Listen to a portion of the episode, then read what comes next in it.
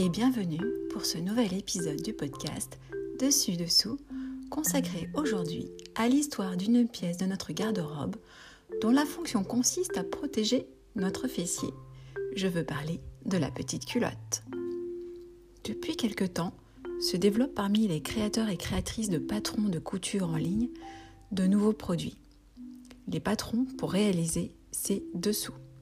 Désormais, toute couturière aguerrie se doit d'avoir testé au moins une de ces marques et de nous expliquer que cela peut être une alternative au gaspillage des chutes de tissus.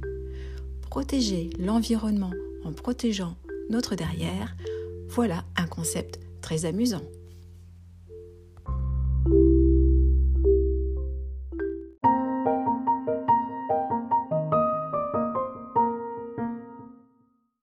À l'instar de la braguette, la petite culotte est une source de bien des fantasmes, comme le chante Alain Souchon dans Sous les jupes des filles. Mais je me pose la question a-t-elle toujours existé? À la vérité, ce que nous désignons aujourd'hui comme sous-vêtements était une notion totalement inconnue pour nos ancêtres. Les vêtements avaient surtout une fonction de protection et plus tard d'apparat. Les dessous, invisibles à l'œil, n'étaient donc d'aucune utilité. Et comme nous l'explique Maguelone Toussaint Sama dans Histoire technique et morale du vêtement, il faudra attendre que le superflu ne devienne un des moteurs économiques pour que les sous-vêtements deviennent une nécessité.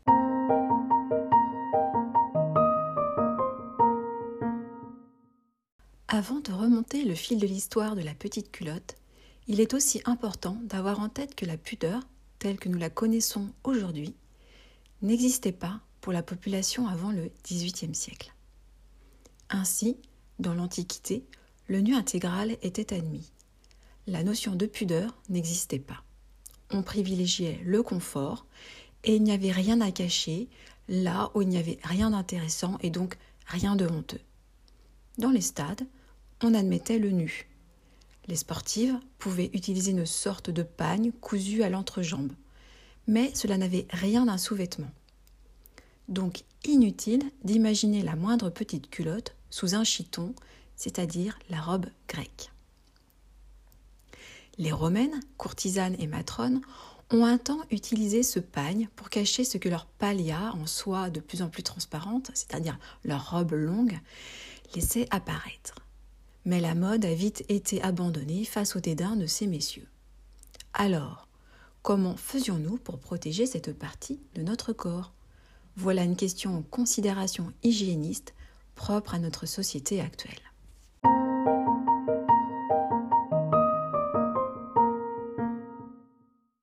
Au Moyen Âge, seules des chemises longues faisaient office de sous-vêtements. Les vêtements longs se superposaient et remplissaient leur fonction de protection. Hommes ou femmes, nous étions donc cul sous la chemise. Les petites filles mettaient une sorte de panty bouffant en guise de culotte qu'on enlevait à l'adolescence. Au XVIe siècle, seule Catherine de Médicis porte une culotte, une sorte de caleçon, sous ses robes pour être plus à l'aise à cheval. Mais toutes les femmes de la cour, les bourgeoises et les femmes de petite condition, elles, vivait l'effet salaire, libre de toute contrainte.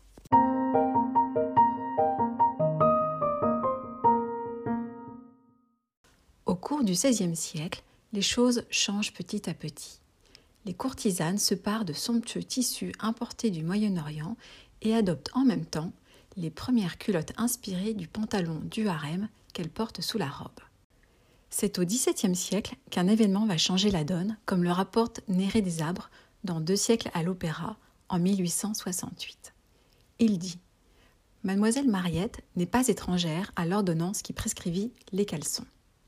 Un soir, cette danseuse eut sa robe, ses jupons et ses paniers enlevés par les aspérités d'un décor sortant du dessous et posa pour l'antique pendant quelques secondes devant une salle fort garnie, applaudissant à ce spectacle inattendu. L'incident va imposer à toutes les danseuses de porter des caleçons ou des tutus jupons en mousseline qui seront bientôt récupérés par les prostituées sous leurs longues robes. Au fil des années, La pudeur et l'hygiène vont donc imposer des caleçons qui arrivent au-dessous du genou à toutes les femmes. La culotte, comme on l'appelle alors, pourra être agrémentée de dentelle pour la jante féminine. Pour la petite anecdote, la culotte est portée fermée par les hommes alors qu'elle est fendue pour les femmes. Au XIXe siècle, les crinolines font virevolter les jupes et imposent plus que jamais le port de la culotte pour les plus récalcitrantes. Elle sera noire pour la femme de bonne famille et au contraire, rose ou blanche, c'est-à-dire bien visible, pour les prostituées. Au début du XXe siècle, les culottes sont noires, larges, avec des fronces à la taille retenues par une ceinture boutonnée. Elles sont fendues, descendent toujours jusqu'au genou et sont souvent bordées d'un petit volant.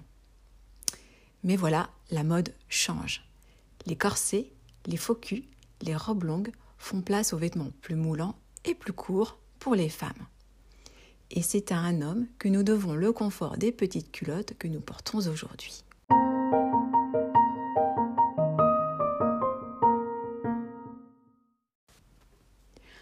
En 1918, Pierre Valton est patron d'une entreprise de sous-vêtements pour hommes, femmes et enfants, très connue aujourd'hui. Je veux parler de la marque Petit Bateau. Au lendemain de la Première Guerre, le coton est moins cher et plus facile à trouver. Il décide de raccourcir la culotte et de coudre des élastiques à la taille et aux cuisses avec des finitions en picot. La petite culotte en coton blanc devient un produit révolutionnaire et remporte même le Grand Prix de l'innovation lors de l'exposition universelle de 1937. C'est une innovation d'ordre technique, mais aussi sociétale. Elle libère le corps de toute contrainte. Dans les années 60, la petite culotte est en lycra et colorée. Et depuis les années 80, on en trouve de toutes les formes. Culotte, slip, string, tanga, boxer, bref. Nous n'aurons jamais autant eu le goût du luxe que pour notre derrière.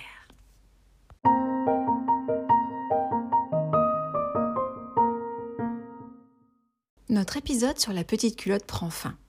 J'espère que vous avez apprécié son histoire et que vous avez hâte d'écouter l'histoire d'une nouvelle pièce de notre penderie. Pour cela, je vous donne rendez-vous au prochain épisode. À très bientôt!